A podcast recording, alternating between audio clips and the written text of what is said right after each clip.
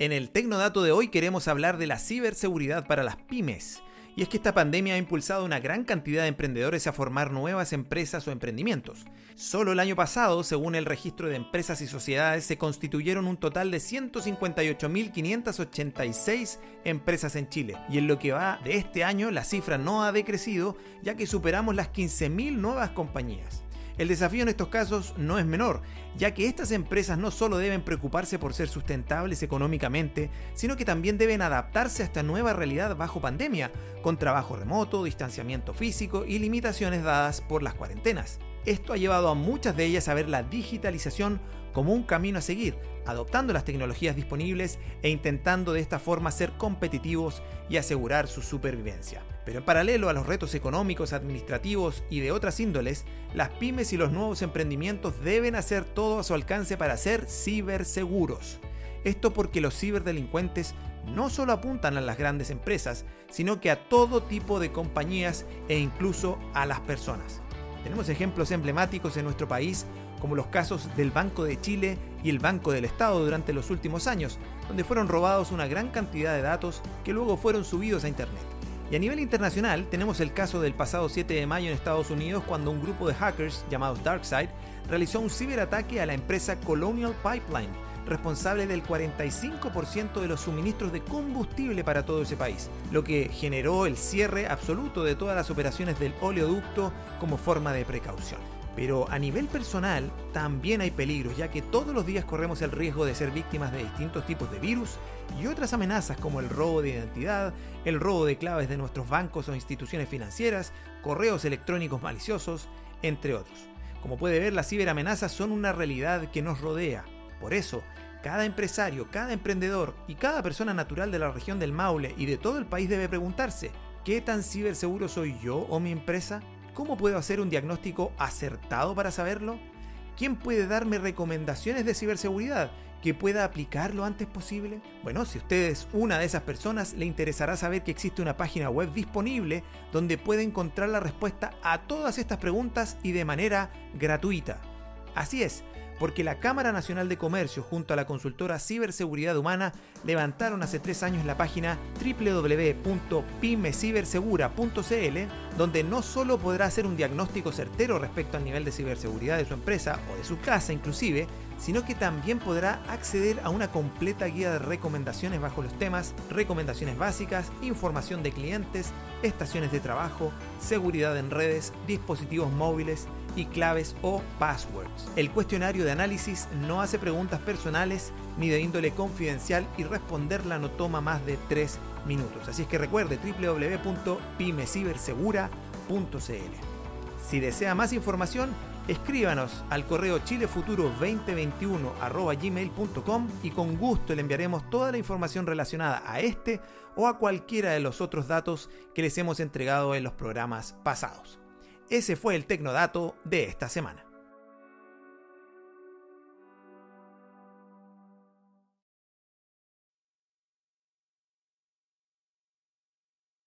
Bueno, vamos a la primera entrevista del día de hoy en Chile Futuro. Tenemos con nosotros ya conectada a Francisca Valdés, directora ejecutiva y cofundadora de Mujeres Empresarias para hablar sobre el rol de las mujeres en el emprendimiento principalmente. Además hay un estudio bien interesante que ellos acaban de hacer, está muy fresco y vamos a analizar esos resultados. Francisco. Fran, ¿cómo estás? Gracias por, por aceptar el llamado de Chile Futuro. ¿Cómo estás tú? Buen día. Hola, buenos días Francisco y Gerardo. Gracias por esta invitación y saludos a toda la gente de la región del Maule que nos está oyendo. Hola Francisca, muy buenos días. Gracias por responder. Y justamente a propósito de que los mencionaste, a la, excelente región del Maule con todo su, su sector frutícola, y tantos otros sectores que se desarrollan, pero principalmente el frutícola, queremos contarle a la gente un poco de ustedes, ¿ah? porque quizás como gremio, eh, mujeres empresarias en la región del, del, Maule, no sé si han tenido actividades, entonces sería bueno que tú les cuentes de qué se trata, qué están empujando, las principales directrices de, de ustedes como, como gremio. Y bueno, eh, Mujeres Empresarias es una organización que se creó hace 20 años. Fuimos bien visioneras eh, porque nadie hablaba de temas de mujeres ni de emprendimiento, no, no era tema. Y nosotros detectamos esto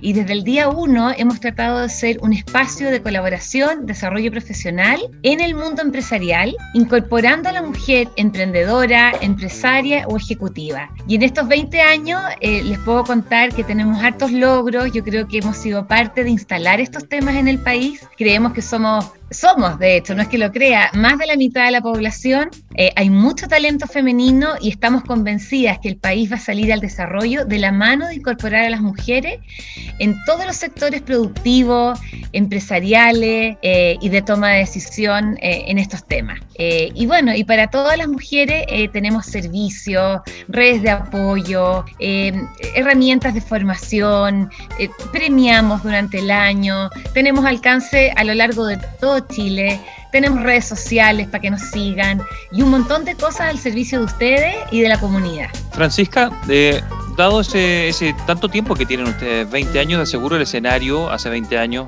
tú eres muy joven, así que no estabas en ese momento, pero sí puedes conocer cuál era la realidad de cuando crean eh, a estas fundadoras de mujeres empresarias. La realidad para el género seguramente era bastante mm, pequeño el universo y probablemente mucho más hostil que la actualidad. También falta mucho eh, para adelante probablemente y ya me vas a comentar ese estudio que, acaban de hacer al respecto, pero eh, ¿cómo has visto la evolución en el último tiempo al respecto de la participación de las mujeres en el mundo de los empresarios? Mira, esto va muy ligado a por qué se originó Mujeres Empresarias. Nosotros veíamos que había mujeres que estaban accediendo cada vez a niveles mayores de estudio en carreras afines al, mundo de los negocios.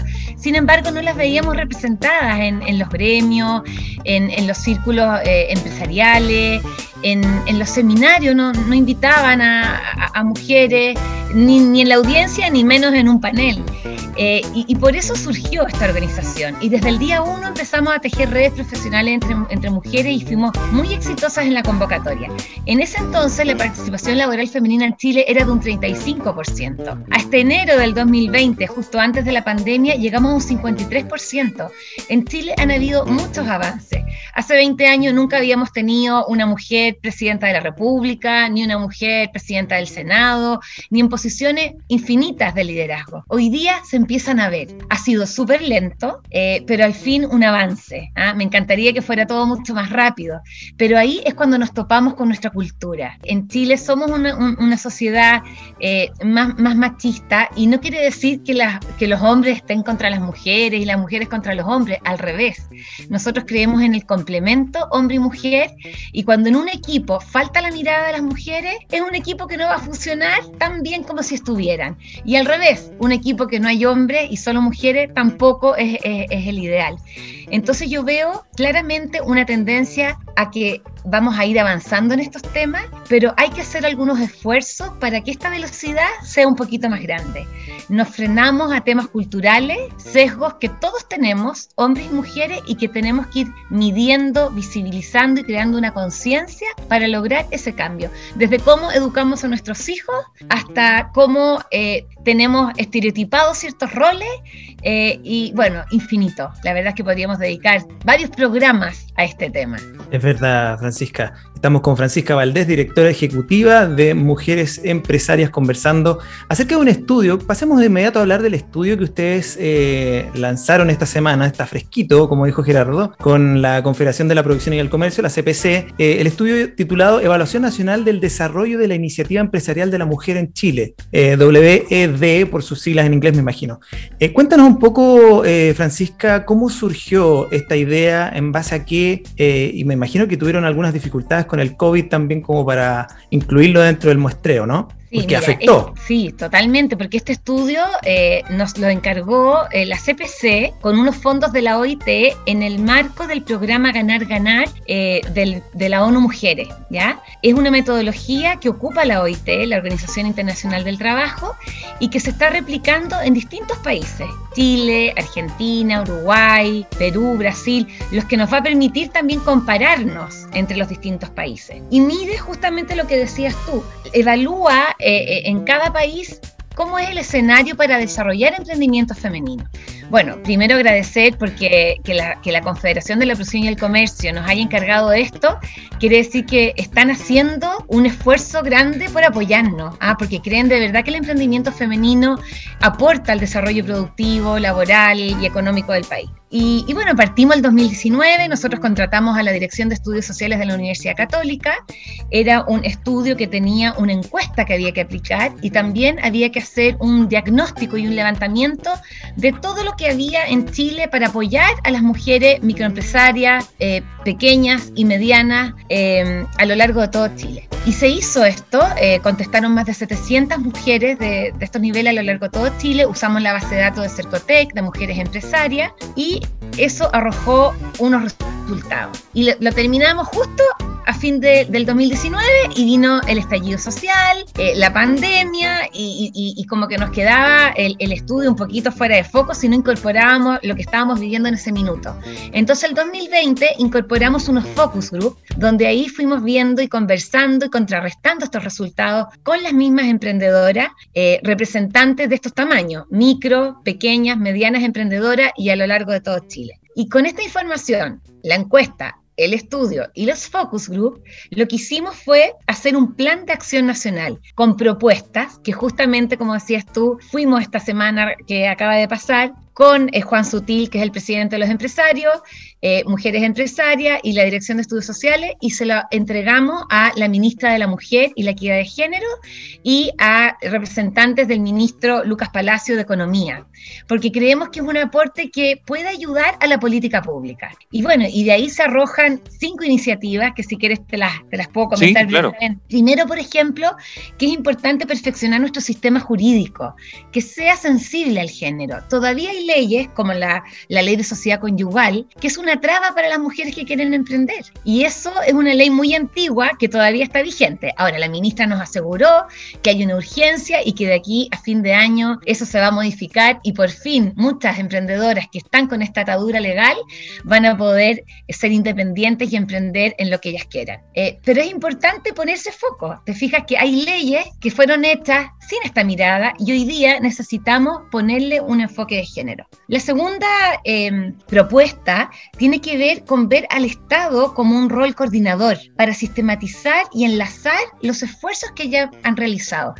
Chile, en comparación con otros países, tenemos bastante buena calificación en los indicadores de esta metodología. Hemos avanzado mucho, hay un ecosistema emprendedor bastante robusto, pero falta todavía coordinar mejor, sistematizar toda esta ayuda.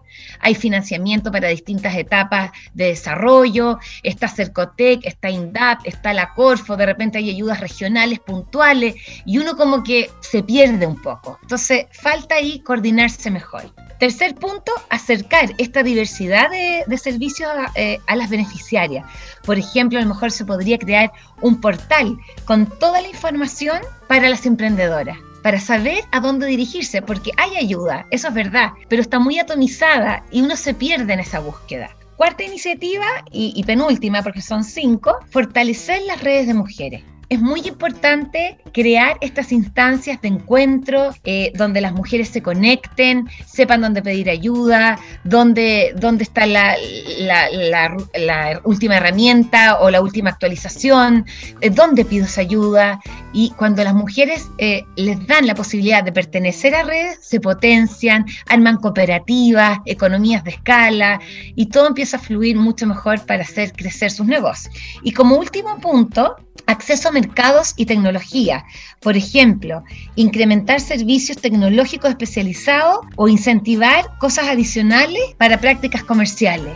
Eh, a veces hay ayuda no financiera que es muy importante, eh, eh, entrenamiento, formación. Parece que nuestras emprendedoras en el estudio decían, hay ayuda, pero para etapas tempranas. Y después, ¿cómo lo hago? ¿Cómo sigo creciendo? Ya me gané el capital semilla o el capital abeja ya lo ocupé y ahora estoy sola. O sea, ¿quién me sigue acompañando? ¿Cómo sigo creciendo?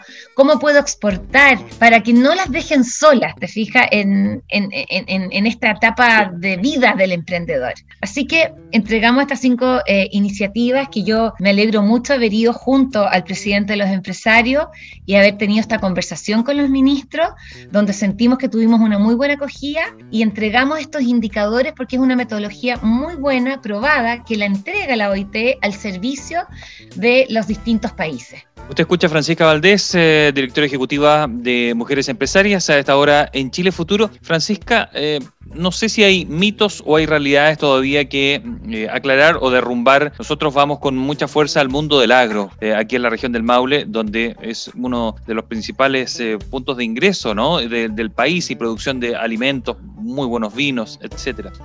¿Cómo está la participación de la mujer? ¿Lo, lo ve en ese ámbito? y, cómo están las barreras que se topa de entrada. Yo no sé si serán estrictamente culturales, eh, tradición, o, hay otras más que se vaya, se perciban aún en el ambiente. Mira, em, bueno, un saludo y un abrazo enorme a todas las mujeres de la región del Maule. Yo soy nacida y criada en el campo, así que me encanta toda la industria de agro y creo que somos un país de campo. Eh, y, la principal traba es que muchas mujeres, a lo mejor hortaliceras, que tienen un negocio que tiene que ver con el campo, son informales. Y eso es el primer alarma que yo les hago eh, que, tienen que concientizarse y tratar de formalizarse, porque al estar formales uno accede a más oportunidades de crecimiento y desarrollo. Eh, segundo, van a estar más protegidas al tener una empresa más formal pueden acceder a subsidios y a muchas otras cosas. Segundo, creerse el cuento. Muchas veces las mujeres estamos como apocadas, como no, yo hago esto nomás para ayudar, para parar la olla. y eso, el término, perdón Francisca, el término, es empresaria esa mujer, ¿no? Es, esa hortalicera puede con todas las de la ley eh, hacerse llamar, ella es empresaria, no es la ejecutiva que va con un maletín en una oficina en Santiago en el World Trade Center, ¿no? No, absolutamente. Ella, ella tiene el potencial para ser una gran empresaria y parte con un, con un huerto chiquitito y lo puede ir haciendo crecer, incorporar tecnología, pedir ayuda. Hay ayuda. En este país hay mucha ayuda para los empresarios, hay que saber pedirla, hay que saber buscarla y los empresarios tenemos que creernos el cuento. Y las mujeres a veces, muchas veces la verdad, fuimos criadas de manera tal que no nos viéramos, que estemos calladitas, que nos preocupemos solo de la casa, de tener las cosas ordenaditas. Y hay tremendas mujeres que tienen mucho talento para ser empresarias, pero hay una, hay, hay una cosa que a lo mejor les falta ver eh, modelos de éxitos de mujeres que la han logrado, que han, han, llegado así para que transmitan esa fuerza. ¿ah? Eh, hemos visto muchos casos de mujeres que se organizan. Entonces, entre varias, a lo mejor sí le estamos dando con el tema de la hortalicera, pero puede haber montones de otras cosas. Y se junta con la vecina, con la amiga, con, la otra, y juntan un gran huerto y pueden hacer economías de escala y ayudarse, ¿ah? colaborar buscar ayuda juntas. Y de verdad que eh, es impresionante cuando tú le das esta herramienta o las mujeres logran acceder a estas oportunidades que muchas veces no las ven. Y también, bueno, un llamado a moverse. Uno no, no puede estar sentado aquí, tiene que ir a golpear puertas, creerse el cuento, pedir ayuda, porque cuando uno tiene un buen proyecto y hay una, una emprendedora apasionada que se le ve que tiene potencial, la ayuda sale. Estamos hablando con Francisca Valdés, directora ejecutiva de Chile Empresarias. Fran, eh, mujeres empresarias eh, en este estudio también habló de las dificultades que tienen las empresarias, emprendedoras. Está mejor el, dicho emprendedora como que suena mejor, ¿ah? pero en realidad son empresarias, como decía Gerardo, son mujeres que están generando ingresos a partir de una actividad económica. Entonces, hay dificultades de financiamiento que vimos ahí que son relativamente mm, conocidas, pero son eh, dramáticas, eh, porque es difícil armar una empresa si no se tiene financiamiento. Y si tú le sumas a que son informales, más difícil encontrar financiamiento de parte de una de un banco. Y también hay un tema cultural. Eh, ustedes en las propuestas que mencionaste, algo señalaste al respecto, pero ¿cómo, cómo, lo, ¿cómo lo ven este tema como, me refiero en el horizonte, ¿se ve una salida rápida? ¿Qué es lo que hay que hacer para acelerar el ritmo? Porque si no, la brecha nunca la vamos a cerrar. Sí, mira, en el estudio vimos que el 77% de las mujeres consultadas declaró que su principal fuente de financiamiento corresponde a sus propios ahorros y solo un 14% tiene un cofinanciamiento de programas estatales o no estatales. Ahí vemos que falta ver de repente a estas instituciones como un aliado en el crecimiento del negocio, ¿ya? Eh, no es que no le estén dando las oportunidades a las mujeres, a lo mejor las mujeres no están viendo estas alternativas como una manera de hacer crecer su negocio, ¿ya? Segundo, Banco Estado está haciendo un esfuerzo enorme por eh, abrir las puertas a las mujeres informales y ojalá que se formalicen. Es difícil acceder a un crédito si no soy una empresa formal, imposible, por no decirlo así. Entonces, hay que hacer el llamado a la formalización, ¿ya? Hay un antes y un después de, una, de un emprendimiento informal o formal.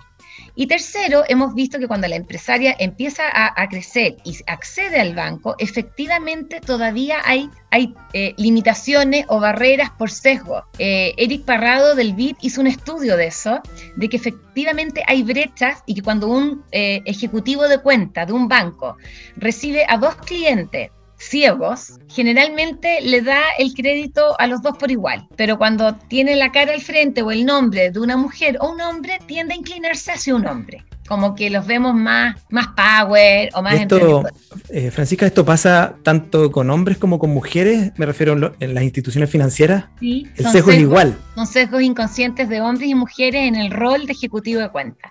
A pesar que hay estudios que dicen que las mujeres somos mejores pagadoras, que tenemos mejor comportamiento, y, además estamos mucho menos bancarizadas que los hombres. Entonces, aquí hay una oportunidad de negocios para los bancos para crecer en clientes mujeres, de cómo atraerlas, de cómo, cómo ayudarlas en su crecimiento, pero también un llamado a las mujeres a que mientras no nos formalicemos y no actuemos de verdad como empresarios, va a ser muy difícil acceder a créditos para poder seguir creciendo. Francisca, eh, escuchaba mm, esta semana un testimonio, eh, presentaba el gobierno el capital eh, abeja. Eh, y en estos proyectos entrevistaron a una mujer que estaba siendo muy exitosa en lo que ella hacía como, como empresaria.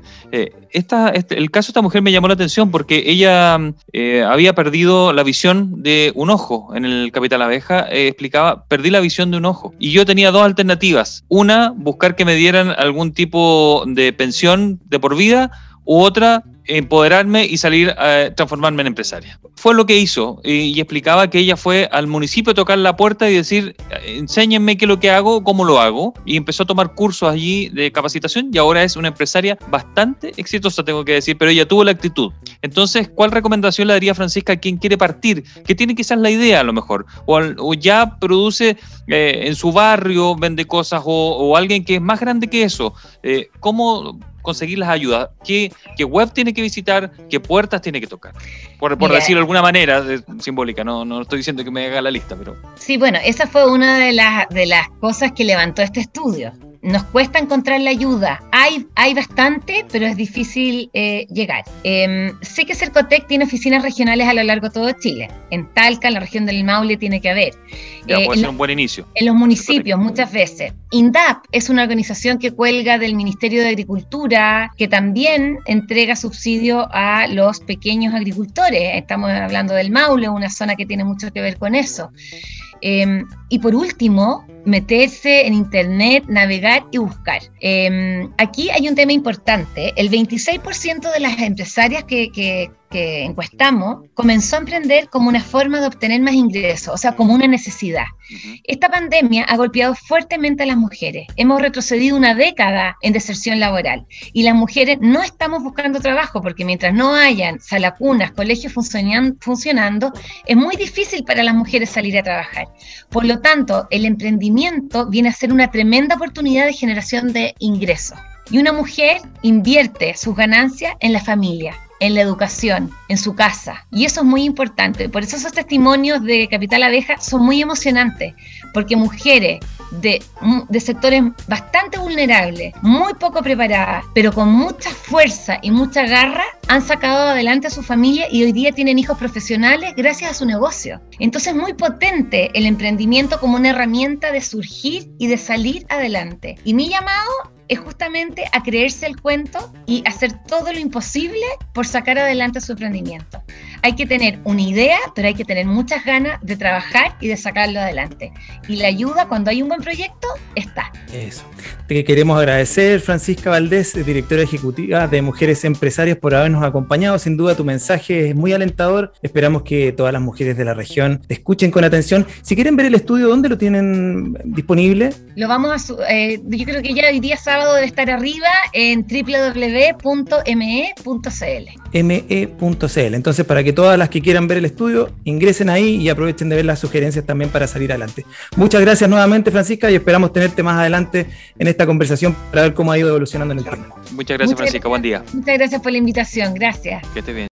Bueno, es momento que vamos a la segunda entrevista de hoy sábado. Y esta es con Javier Vega, economista, socio de la consultora Mirada Externa. Al comienzo, cuando debutaba Chile Futuro, lo tuvimos con nosotros.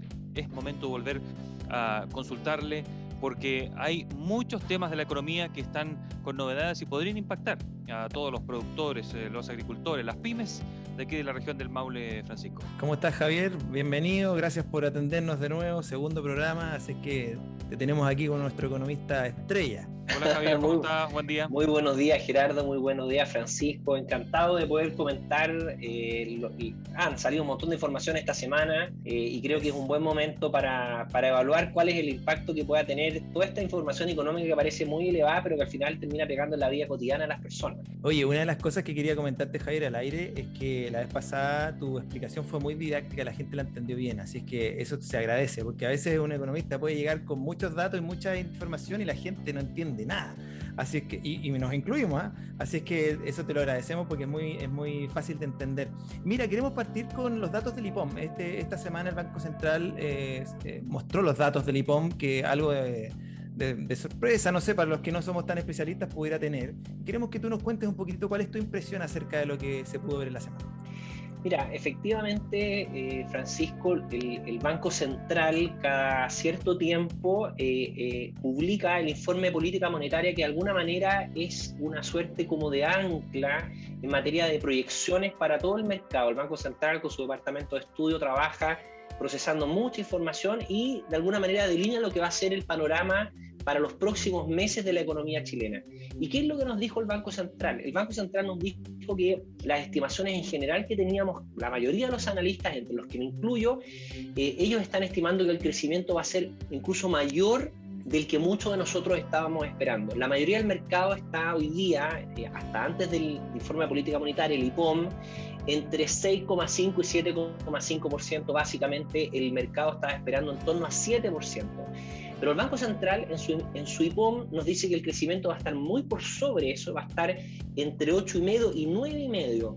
Estamos hablando de que si se da el, escenario eh, base que tiene el Banco Central, la economía chilena crecería en 2021 al crecimiento más acelerado en casi, 30 en casi tres décadas, en casi 30 años.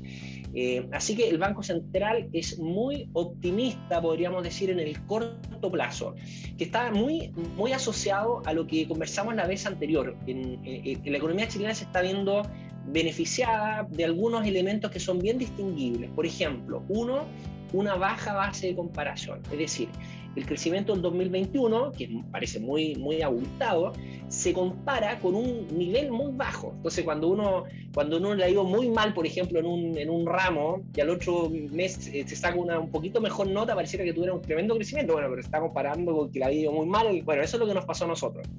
Nos estamos comparando un año pésimo, entonces cualquier cosa parece muy abultada.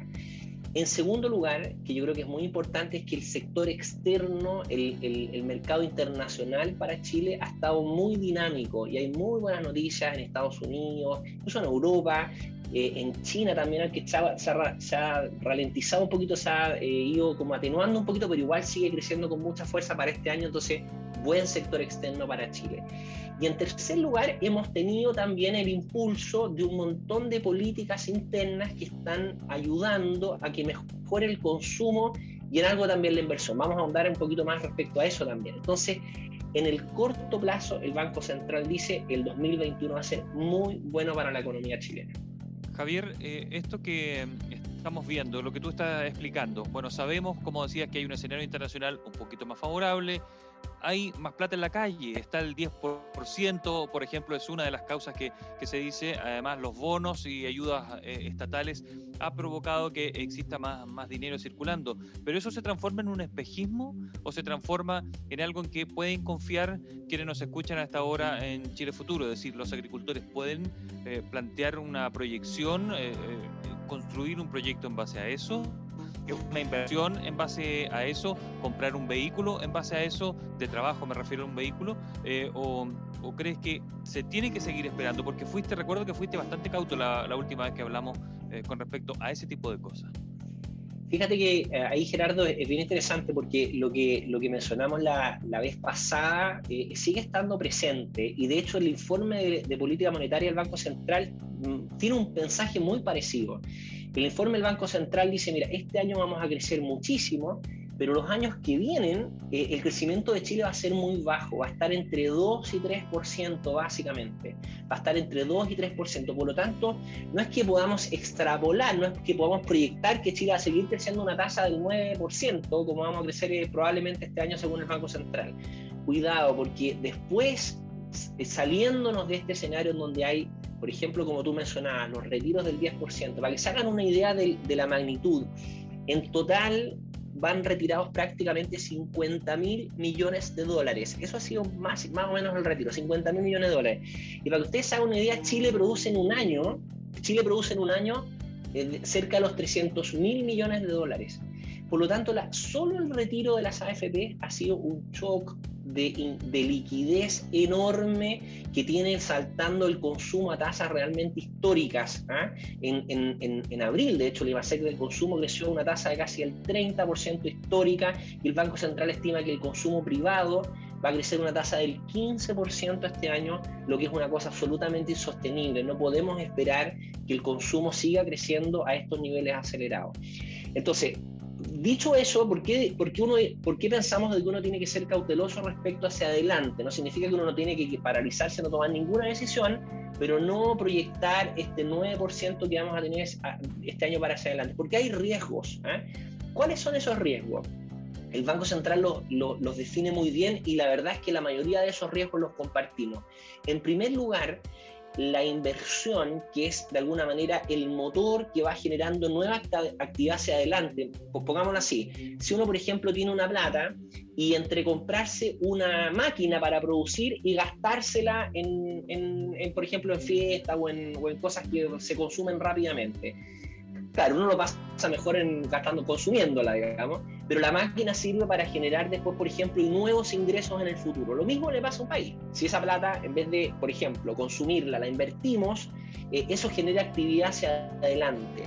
La inversión, eh, a pesar de que está, está mejorando en el corto plazo porque hay reposición de maquinaria, es decir, se están comprando cosas que se necesita cambiar o el sector público está invirtiendo también, la inversión de base de grandes proyectos está muy rezagada. El Banco Central pone la, atención ahí que la incertidumbre política y, los ruidos que han habido en el, en el mercado interno han hecho que los grandes proyectos estén un poquito más esperando lo que va a pasar. Por lo tanto, no hay nueva actividad hacia adelante.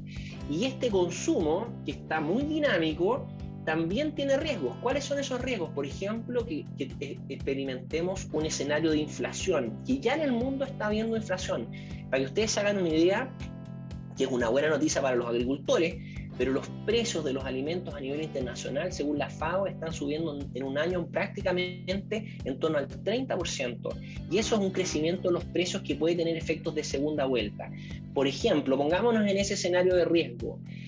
Si el consumo se desbocara nomás y los impulsos fiscales y monetarios siguieran sin control, eso típicamente se traduce en, la siguiente etapa en un proceso inflacionario.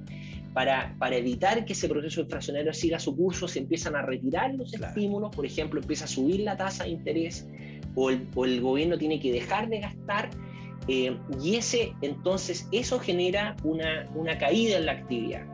¿Existe ese riesgo? Claro que existe. ¿Existe ese riesgo a nivel internacional? Es un tema que se está discutiendo a nivel internacional en casi todas las economías del mundo y también es un riesgo que enfrenta la economía chilena. Javier, mira, y a propósito de estos números que claramente hoy día son auspiciosos para este año, eh, pero como tú dices, con un, con un acento ahí en el cuidado, en la precaución, en, ah, en el ser prudente, eh, no se ha visto todavía reflejado eh, en, en, la generación de empleo. Y sabemos que el empleo, como tú nos explicaste la primera vez que conversamos, viene atrasito, viene como bien rezagado respecto a los números del, del crecimiento. ¿Cómo se está viendo eso actualmente o cómo se proyecta también? Ahí, por ejemplo, también eh, yo creo que es el gran tema que debiera enfocar a la política pública hoy día el tema del empleo. Pongámoslo en cifras, porque hoy día vemos, por ejemplo, que el desempleo, el desempleo está en 10,2%, que es un nivel bastante alto. Ahora, esa cifra de desempleo esconde varias cosas. Por ejemplo, personas que aparecen ocupadas hoy día y que por lo tanto no están desempleadas, pero hay mucho empleo informal. ¿Cuánto empleo informal? Unos 2,1 millones de personas están hoy día, aparecen ocupadas, pero en un empleo que no tiene todas las prestaciones sociales o tiene niveles de remuneraciones mucho más bajos, porque son empleos informales. Pero además hay personas que hoy día no aparecen ocupadas. ¿Por qué? Porque no han estado buscando activamente un empleo, entonces aparecen como lo que se denomina técnicamente como fuera de la fuerza de trabajo. Si uno suma los empleos informales, los desocupados y los que quieren encontrar un empleo pero no pueden y, no, y como no lo han buscado no aparecen desocupados, es decir, que son personas que quisieran trabajar y no pueden, esos suman 4,3 millones de personas, empleos informales, desocupados, más fuera de la fuerza de trabajo, pero con intención de trabajar. Es decir, 4,3 millones de personas en Chile hoy día no acceden a un empleo formal aunque quisieran tenerlo. Eso es una gran cantidad de personas que a nivel histórico en Chile es muy alto. Lamentablemente, que a veces uno dice, oye, ¿cómo el gobierno no ayuda a la familia? Eh, que, está bien, digamos, porque hay muchas familias que a veces lo están pasando muy mal. Pero el principal foco de la política pública, es decir, donde debiéramos poner los acentos para el incentivo, es crear una generación de empleo. Porque miren la diferencia. Imaginémonos que a una persona le damos un bono por algunos meses nomás. Cuando se termina la, la, capacidad del Estado para seguir financiando esos bonos, esa persona se queda sin ingreso. Ahora imaginémonos que la política pública la destinamos a generar empleo, por ejemplo, incentivar a que las empresas contraten. Ese nuevo empleo que se genera, que incluso puede ser con niveles de remuneraciones más altos que el bono que recibiría el Estado, ese es un ingreso que es mucho más permanente y que además genera nueva actividad.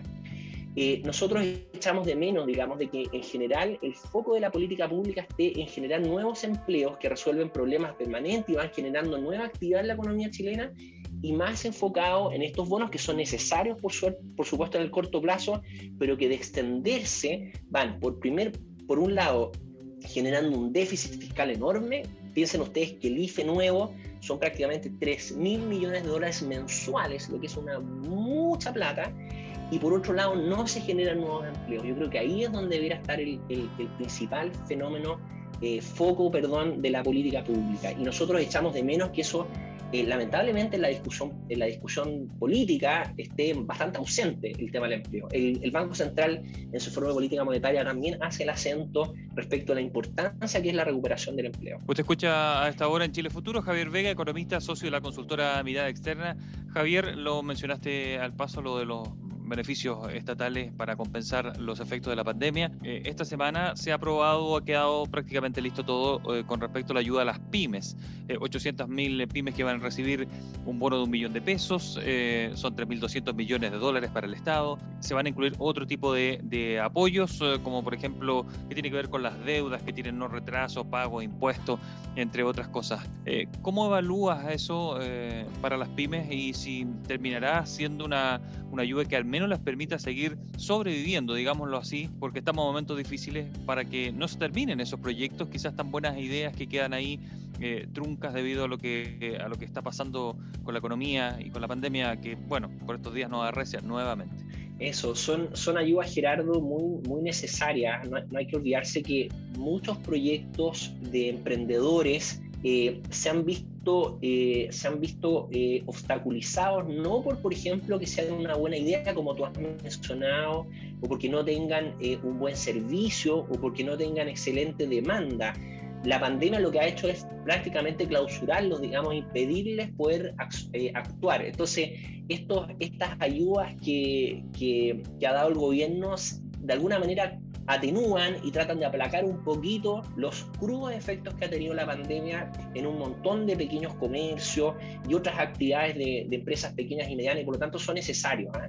Eh, lo importante es que veamos la fórmula, digamos, para para tratar de, que la, actividad pueda volver a tomar su curso. Y eso va a, tomar un tiempo y por eso que es muy importante generar los incentivos correctos para, por ejemplo, eh, eh, lograr que las personas en, su, en sus decisiones individuales, por ejemplo, puedan vacunarse y eso, eso permitir que entonces la, pandemia vaya, vaya remitiendo. El principal eh, remedio eh, de la economía está muy ligado, está muy ligado, el remedio de la economía está muy ligado para el remedio de la pandemia. No, no nos olvidemos de que a diferencia de otras crisis en el pasado, esta es una crisis que no tiene un origen financiero, que no tiene un origen en desbalances macroeconómicos, tiene un origen sanitario.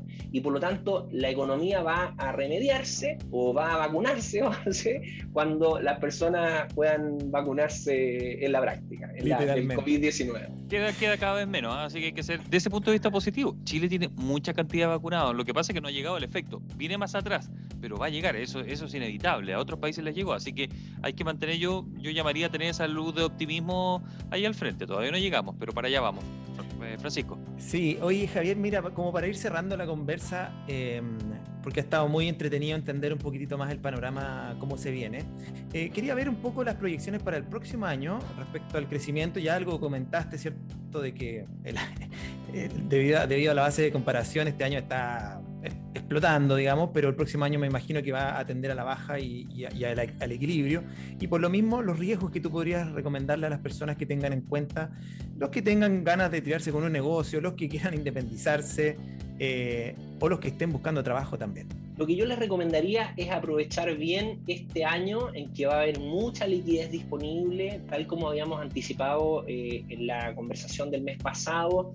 Eh, sobre todo en el segundo semestre vamos a ver los efectos con mucha nitidez de la mayor disposición, por ejemplo, los retiros de la AFP, las calles, los bonos que ha entregado el gobierno, la inversión pública, la baja tasa de interés, todo eso va a estar con mucha nitidez hacia el segundo eh, semestre de este año, que además, si es que, como mencionaba Gerardo, eh, se, veíamos los efectos de, la remisión de la pandemia, además vamos a tener una reapertura que va a tener características más permanentes. Para el, para el año 2022 eh, estamos esperando un crecimiento mucho más bajo. Tal como este año tuvimos una baja base de comparación con 2020, el 2021 va a tener una base de comparación alta y por lo tanto el nivel de crecimiento va a ser contra una base muy exigente estamos esperando que la economía crezca entre 2 y 3%. Entonces, si usted ve que su negocio está creciendo a tasas del, del 10 o del 15%, es una mala idea esperar que el 2022 vaya a crecer a tasas del 10 y del 15%. Entonces, no se entusiasme pensando de que el 2022 va, a crecer igual que el 2021, va a crecer mucho menos. ¿ah? Va a crecer mucho menos porque además es muy, en el escenario más probable también el, el entorno externo va a estar con algunas, con algunas también restricciones. ¿Cuáles? Bueno, si hay, por ejemplo, la inflación a nivel internacional comienza a ser un problema real, lo que vamos a ver es que los países van a reaccionar elevando las tasas de interés para evitar espirales inflacionarios. Eso tiene efectos sin duda en la economía chilena, en los precios y en otras cosas, y eso en general lo que hace es acotar o presionar a la baja los niveles de actividad. Entonces, raya para la suma, de nuevo, no entusiasmarse con el crecimiento, ir tomando decisiones de a poquito, eh, tratar de no proyectarse muy a largo plazo. Hay muchos, muchos ruidos de incertidumbre, hay muchas indefiniciones que tiene la economía chilena que es importante despejarlas y a la medida que se vayan despejando entonces se va a poder tomar decisiones a más largo plazo bien, usted lo ha escuchado, Javier Vega, economista socio de la consultora Mirada Externa, actualizándonos aquí en Chile Futuro con eh, los datos de la economía, el análisis de lo que conocimos esta semana. Javier, será un hasta pronto. Yo creo que así va a ser. ¿ah? Muchas gracias, Javier. Muchos saludos, muchas gracias Gerardo y Francisco. Un gusto conversar con ustedes y con los auditores de Chile Futuro. Nos vemos. Muy bien, en el Tecnodato de esta semana queremos hablar acerca de los robots. Y es que quizás a usted se le venga a la mente la película Terminator o alguna parecida cuando se le habla de robots y su relación con las personas. Pero lo cierto es que en muchos países los robots ya están tomando gran protagonismo y uno de los sectores en donde está ocurriendo esto es en el agro. Así es que atención agricultores de la región del Maule. En países como España, Estados Unidos, Bélgica, Dinamarca, incluso aquí al lado en Argentina, las nuevas tecnologías y la innovación han llegado para quedarse. Sabemos que en nuestro país también está ocurriendo. En semanas anteriores ya hemos visto cómo empresas y organismos ligados al agro están impulsando la incorporación de nuevas tecnologías en sus procesos productivos. Pero esta semana queremos hablar de tres tecnologías que serán tendencia en el agro en los próximos años. La primera de ellas serán los exoesqueletos. ¿Qué son? Bueno, los exoesqueletos mecánicos o robóticos son armazones externas de metal que las personas pueden utilizar para realizar trabajos donde antes quizás se necesitaba a más de una sola persona. Algo así como el traje de Iron Man, pero en un nivel mucho menos desarrollado, por cierto. A través de un sistema de potencia de motores o potencia hidráulica, el exoesqueleto le entrega a la persona fuerza adicional para el movimiento de sus extremidades. Gracias a esto, cualquier persona absolutamente sola podría levantar, por ejemplo, un cajón lleno de frutas que en un caso normal hubiera necesitado de dos o tres personas para hacerlo. Bueno, este tipo de tecnología sigue los movimientos del agricultor sin interferir y además alivia la presión sobre la espalda, los brazos y las rodillas que tan necesarios son en muchos trabajos, ¿no es verdad? Increíble tecnología que veremos cada vez más seguido en nuestro país en el futuro. Otra tendencia que viene rápidamente a apoyar a los agricultores son los extractores de maleza. Sabemos que este tipo de vegetación es muy difícil, es un gran problema porque no es tan fácil extraerla una a una y además se necesita mucho herbicida y en muchos casos la maleza puede acostumbrarse a ellos y hacerse más fuerte. Entonces, para proteger a las plantas de las plagas, ya existen robots especializados para hacer este trabajo. Busque en internet el caso del robot inteligente de Argentina que controla las malezas sin usar agroquímicos, o el caso del robot danés llamado Roboti, un portaherramientas autónomo con sistema diésel hidráulico que tiene las mismas capacidades que un tractor pequeño, pero que puede completar las operaciones sin un conductor y que en pruebas de campo redujo un 70% el uso de herbicidas con respecto a métodos convencionales. Otra innovación que está llegando para quedarse. Y la tercera tendencia a tener en cuenta son los robots extractores de fruta. Como lo oye, máquinas que extraen la fruta de un árbol con la misma delicadeza que usted. El robot Rubion de la empresa belga Octinion utiliza fotónica para detectar la fruta y recogerla. Además, la empaca sin magulladuras y tiene la capacidad de cosechar entre 180 y 300 kilogramos al día, muy superior a los 50 kilos que un recolector humano entusiasta puede cosechar en el mismo periodo. Como lo ve, la innovación y las nuevas tecnologías están llegando a todos los rincones de nuestro quehacer. Dependerá de cada empresa, de cada persona y de cada sector aprovecharlas de la mejor manera para así hacer más eficiente y competitivo su negocio. Recuerde, si quiere más información, escríbanos al mail chilefuturo2021.gmail.com chilefuturo2021.gmail.com y con mucho gusto le responderemos sus dudas o le enviaremos información relacionada a este o a otro de los tecnodatos que hemos entregado en semanas anteriores. Ese fue el tecnodato de esta semana.